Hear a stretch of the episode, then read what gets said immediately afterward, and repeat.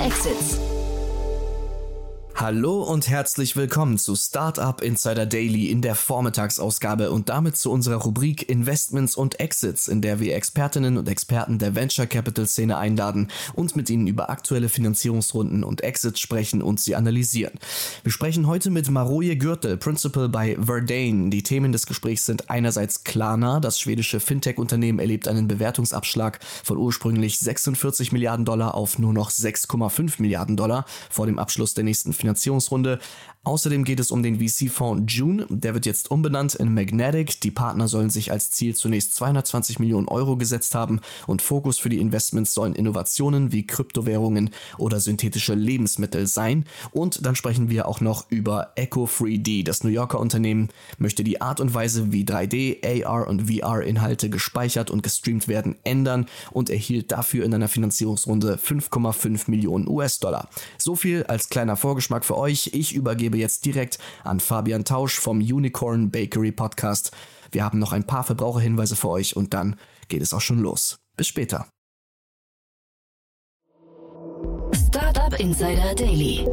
Investments und Exits. Willkommen zum letzten Tag meiner Urlaubsvertretung bei Investments und Exits. Mein Name ist Fabian und ähm, ich bin eigentlich der Host von Unicorn Bakery und Jan hatte mich, äh, wie die, ähm, ich sag mal, ständigen HörerInnen wissen, um die Urlaubsvertretung gebeten. Und ich freue mich heute, äh, Maroje Gürtel dabei zu haben von Verdane. Und äh, wir sprechen über ein paar Themen. Einmal ein Sorgenkind an der Börse, ähm, ein Fonds, der sich umbenannt hat, was ja auch immer ähm, ein, ein Thema ist. Äh, wobei, kein Sorgenkind an der, an der Börse. Mein Fehler ist noch eine Private Company, aber also profitiert nicht unbedingt von den Ereignissen äh, an der Börse, würde ich sagen. Und ähm, ja, ich würde sagen, Maria, erstmal schön, dass du hier bist. Ähm, in demselben Zuge, vielleicht sagst du auch nochmal zwei, drei Sätze zu euch äh, bei, bei Verdane, dass auch alle wieder äh, wissen, wer ihr eigentlich seid. Du bist ja des Öfteren hier dabei. Ja, vielen Dank. Hallo Fabian, freut mich wieder mal dabei zu sein. Ähm, genau, Verdane, wir sind ein äh, Wachstums- äh, Investor, also Growth Equity Investor, ursprünglich aus Skandinavien und jetzt seit äh, drei Jahren mit einem äh, Berlin Office präsent, äh, haben in Deutschland rund zehn Investments ähm, und darunter Smava oder Momox, äh, die glaube ich jetzt ein weiteres Publikum auch kennt machen Investments im Software und im Consumer-Bereich. Damit habt ihr auf jeden Fall, also ihr seid ein bisschen später dran, deswegen kennt man euch vielleicht in der Berliner Szene noch nicht so sehr wie viele der Early-Stage-Fonds, aber wenn man sich da mal genauer damit beschäftigt, dann merkt man, dass da auf jeden Fall äh, einiges dahinter steckt und ich glaube, dadurch, dass ihr euch auch viel mit Growth und, und Wachstum beschäftigt, ähm, hast du vielleicht auch eine sehr spannende Perspektive auf das, was gerade bei Klarna passiert. Denn derzeit, also wir wissen, letzte Bewertung 46 Milliarden Dollar. Und äh, die Rumors sagen, ähm, jetzt sind es noch 6,5 Milliarden Dollar, ähm, auf der gerade das nächste Fundraising äh, passiert. Warum? Wieso? Weshalb? Ja, äh, wir können ja natürlich nur spekulieren, aber tatsächlich ähm, sollen 600 Millionen eingesammelt worden sein und zwar von äh, Bestandsinvestoren äh, Sequoia und äh, Mubadala, das ist der Staatsfonds Abu Dhabi. Und äh, ich, äh, ich musste schmunzeln, dass ich heute meine Recherche gemacht habe. Ich habe gesehen, dass äh, Philipp Klöckner auf LinkedIn geschrieben hat, ja, das, im Umkehrschluss heißt das auch, dass keiner, der nicht schon äh, investiert ist, bereit war, selbst bei dieser Bewertung Geld zu investieren. Und ja, das ist natürlich eine berüchtigte berühmt-berüchtigte Downround äh, und die ist jetzt fast bei 90% tieferer Bewertung, als sie es letztes Jahr äh, noch, äh, wo sie, als sie letztes Jahr noch stand und wo auch ein Investment letztes Jahr stattgefunden hatte. Äh, auch so um die 600 Millionen, da war Softbank im Lead. Ja, also äh, zeugt schon von einer äh, sehr stark äh, veränderten äh, Realität und veränderten Marktumfeld. Ist das nur das Marktumfeld? Ist das der einzige Faktor oder welche spielen da dann vielleicht auch noch mit? Naja, also ich glaube, Klarna hatte jetzt schon einige Zeit, äh, einige äh, Schwierigkeiten, was das Wachstum angeht, äh, hatten im Q1 200 Millionen Verlust geschrieben äh, und auch äh, dann danach Massenentlastungen bekannt gegeben von 7000 Mitarbeitern, äh, das sind fast 10 Prozent der Belegschaft. Und, und daher äh, ist es sicherlich jetzt äh, nicht primär wegen der Börse so, sondern viel eher auch, weil eben die Firma sich offensichtlich in einer Lage befindet, wo sie schnell und viel äh, Geld äh, benötigt hat. Und, und da kann man natürlich äh, relativ gut die ähm, Bedingungen diktieren äh, als Geldgeber. Äh, und das ist jetzt genauso geschehen. Zusätzlich haben wir natürlich auch noch den Umstand, dass irgendwie Apple angekündigt hat, sich so nach und nach in den Markt zu wagen, also ins Thema Buy Now, Pay Later, vor allem aber auch auf die sehr attraktiven kurzfristigen ähm, Buy Now, Pay Later Kredite, also ich glaube von sechs Wochen in den USA, wenn ich das, wenn ich das richtig im Kopf habe. Das heißt natürlich, es besteht die Möglichkeit, dass erstens ein sehr spannendes Kundensegment wegfällt ähm, oder sich zumindest reduziert oder auch die etwas äh, risikoreicheren ähm, Kredite übrig bleiben, weil wenn jemand das irgendwie über drei, vier, fünf, sechs, zwölf Monate streckt, ähm, sein, sein Payment, dann ist das Risiko natürlich höher, dass es Ausfallraten gibt. Das heißt, die spannenden äh, oder, oder einfacher abzubildenden, risikoärmeren ähm, Kredite sind jetzt auch nochmal etwas umkämpfter, weil ich entscheide mich halt jetzt zwischen Affirm, Apple oder Klarna und anderen Anbietern. Das gehört natürlich auch nochmal dazu und ähm, das macht es wahrscheinlich nicht leichter. Nee, tatsächlich nicht. Und darüber hinaus grundsätzlich das Modell wahrscheinlich hat das in Frage gestellt in einem Zinsumfeld, das jetzt stark angestiegen ist. Weil wenn du halt quasi zu, zu 0% dir Geld leihen kannst für ein paar Wochen oder ein paar Monate, was du ja quasi tust bei diesem Buy Now, uh, Pay Later Modell. Wenn du das dann plötzlich bei 6, 7, 8 Prozent machen würdest und du müsstest, dann überlegst du dir vielleicht zweimal, ob du, ob das wirklich die, die beste Art und Weise ist zu zahlen.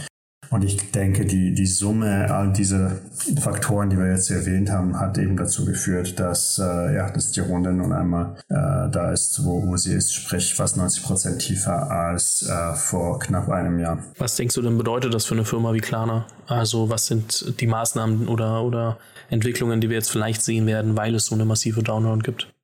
Ja, also ich denke, da was, was bei einer Downround dann äh, passiert, ist natürlich, dass die Verhältnisse der einzelnen Investoren verändert werden, also dass die neuen Investoren überproportional viel äh, an der Firma dann ähm, halten, verglichen jetzt mit, mit dem, was sie mit für die gleiche Summe vor einem Jahr erhalten hätten. Äh, und, und dann hat das natürlich auch noch einen äh, psychologischen Effekt auch auf die alle Mitarbeiter, äh, die äh, an Optionsprogrammen partizipieren und die jetzt plötzlich natürlich auch viel weniger attraktiv äh, aussehen, ja, weil dann macht sich jeder eine gewisse mentale Notiz, ja, wie viel bei, bei ihm rausspringt, wenn jetzt dann Klarna äh, endlich an die Börse geht oder verkauft wird und, und, und dieser Betrag äh, wird halt stark relativiert. Ja, das war äh, sehr prägnant zu sehen natürlich im Fall von WeWork und ich würde jetzt auch keine Vergleiche ziehen zu WeWork, ähm, was, was die Firmen angeht.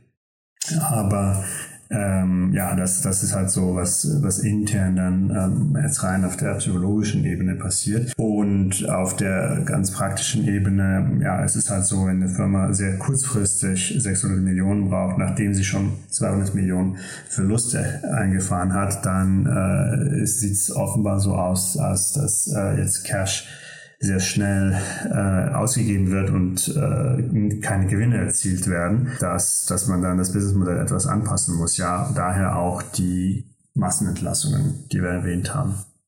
Zu denen Pip Klöckner, den du vorhin schon angesprochen hattest, auch meinte äh, bei Finance Forward, äh, Klarna hätte viel zu wenig Leute entlassen.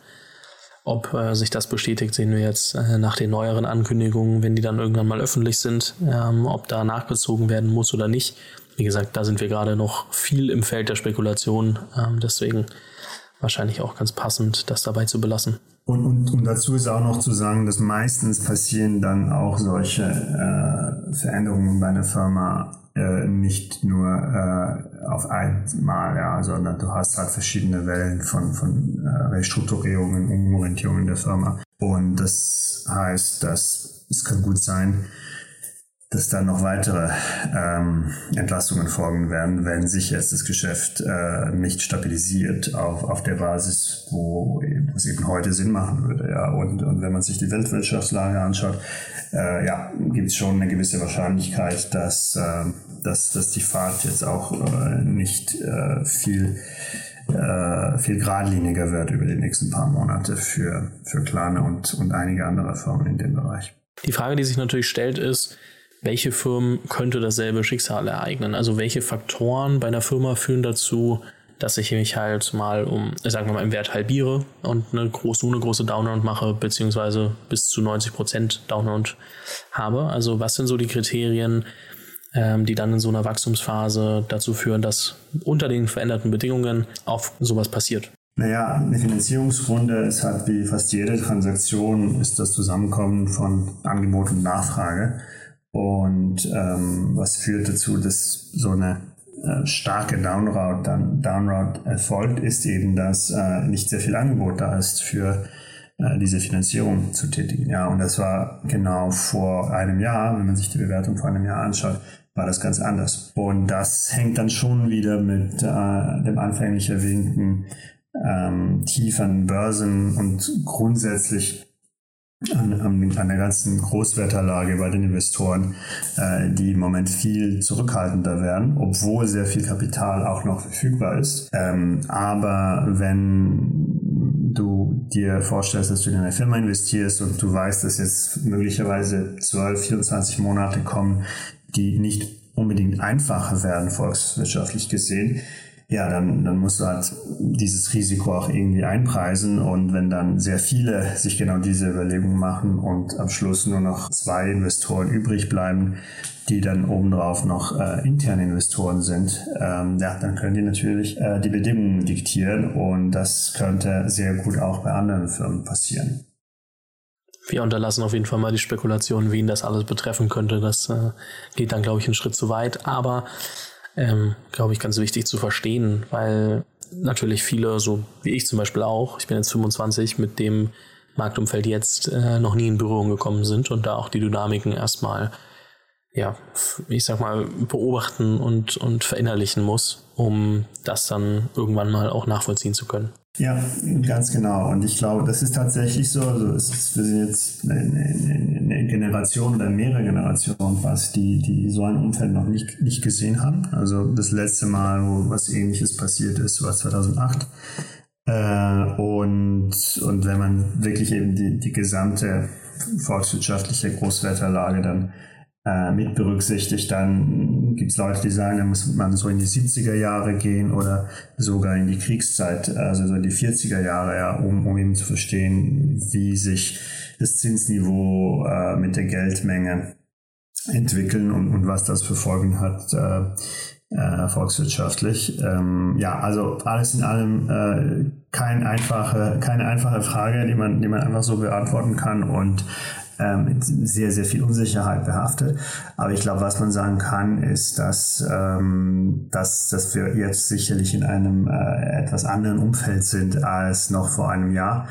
Und äh, jetzt diese Transaktion ist ein Zeichen davon. Ja, eine gute Sache an dieser Marktlage ist, es gibt trotzdem genug äh, Fonds, Investoren etc., äh, auch wenn die vorsichtiger werden, ähm, es gibt viele neue Bekanntmachungen, äh, zuletzt irgendwie mit, mit äh, Philipp Berner von Project A gesprochen, aber auch viele andere Fonds. Und ähm, wir haben auch heute noch ein Beispiel mitgebracht, und zwar ehemals bekannt als June, ähm, werden jetzt Magnetic, ähm, ein VC-Fonds, unter anderem geführt von David Roskamp. Und ähm, die suchen angeblich 220 Millionen Euro. Und ähm, da bleibt, glaube ich, auch ja, spannend zu beobachten, ähm, wo dann das Geld am Ende reinfließt und wo es auch herkommt, weil in der aktuellen Marktlage zu, also Geld für einen eigenen Fonds zu fundraisen, ist wahrscheinlich gar nicht mehr so einfach wie noch vor einem Jahr. Ja, das, das stimmt tendenziell und gleichzeitig ähm, kommt es halt sehr darauf an, mit, mit wem man spricht. Ähm, bei Magnetic sieht es so aus, als würden die mit sehr vielen Family Offices sprechen, äh, die auch eher langfristig ähm, dann diese Allokation tätigen für Investments in ähm, einem Technologiebereich und Frühphasentechnologiebereich zu tätigen. Ähm, und, und daher kann das ja auch sehr, also ich denke, die, die werden schon auch äh, sehr gute Karten haben, um äh, das Ziel des Fundraisings zu erreichen. Aber es ist tatsächlich so, dass vor zwölf Monaten war das Umfeld äh, sicherlich noch einfacher und das hat man ja gesehen äh, über die Rekordzahl von äh, neuen Fonds, die, die gelauncht wurden. Das auf jeden Fall. Aber gibt den Gründern und Gründerinnen da draußen, glaube ich, erstmal ganz gute Karten, auch wenn nicht mehr, ich sage jetzt mal in Anführungszeichen, alles finanziert wird ähm, sondern die Kriterien vielleicht ein bisschen härter angezogen werden ähm, und ein bisschen, bisschen mehr Due Diligence wieder gemacht wird, was auch nicht verkehrt ist, ähm, dann äh, schade das auch nicht, trotzdem zu wissen, dass es das Geld da draußen noch gibt. Das scheint ja etwas anders zu sein als in den 2000ern, wo ich persönlich jetzt relativ wenig Berührungspunkte mit hatte, aber mit ein paar Leuten drüber gesprochen habe, die meinten, da gab es dann auch so zwei, drei Jahre, wo fast gar nichts finanziert wurde. Das ist ja nicht das, was wir gerade sehen. Das ist überhaupt nicht das, was wir gerade sehen und man muss wirklich, also man, ich, ich denke, diese Vergleiche mit den 2000ern sind grundsätzlich das ist gefährlich, obwohl natürlich da auch ähm, an den Börsen äh, sehr viele Firmen Kursverluste und, und tiefrote Kursverluste äh, eingefahren haben und äh, die sich zum Teil nie erholt haben, beziehungsweise hat es Jahre gedauert.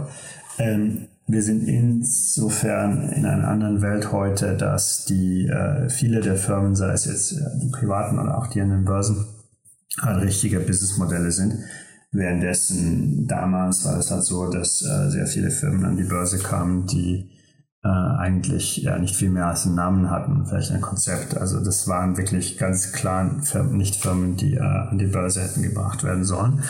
Äh, und zweitens, äh, das gesamte Ökosystem ist halt 20 Jahre weiter. Ja, und, und gerade in Europa ist es ganz stark der Fall. In Berlin ist das ganz stark der Fall. Die, die Qualität von so Investoren, Gründern, die Ökosystem insgesamt ist halt ähm, ganz woanders, als sie es in den 2000ern waren und noch ganz woanders, als sie es vor zehn Jahren waren. Und daher ähm, denke ich auch, dass äh, es wird jetzt nicht zu einer Finanzierungs zu einem Finanzierungsstopp kommen.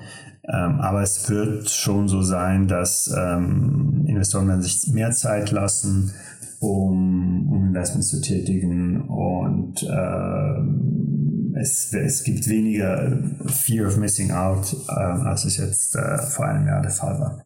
Wie äußert sich das denn bei euch? Also, äh, wenn ihr bei Verdane jetzt Deals anschaut, habt ihr also einfach mal vielleicht auch numerisch gesehen deutlich weniger Deals gemacht? Habt ihr ähm, irgendwelche Beobachtungen einfach nur, die man mitnehmen kann?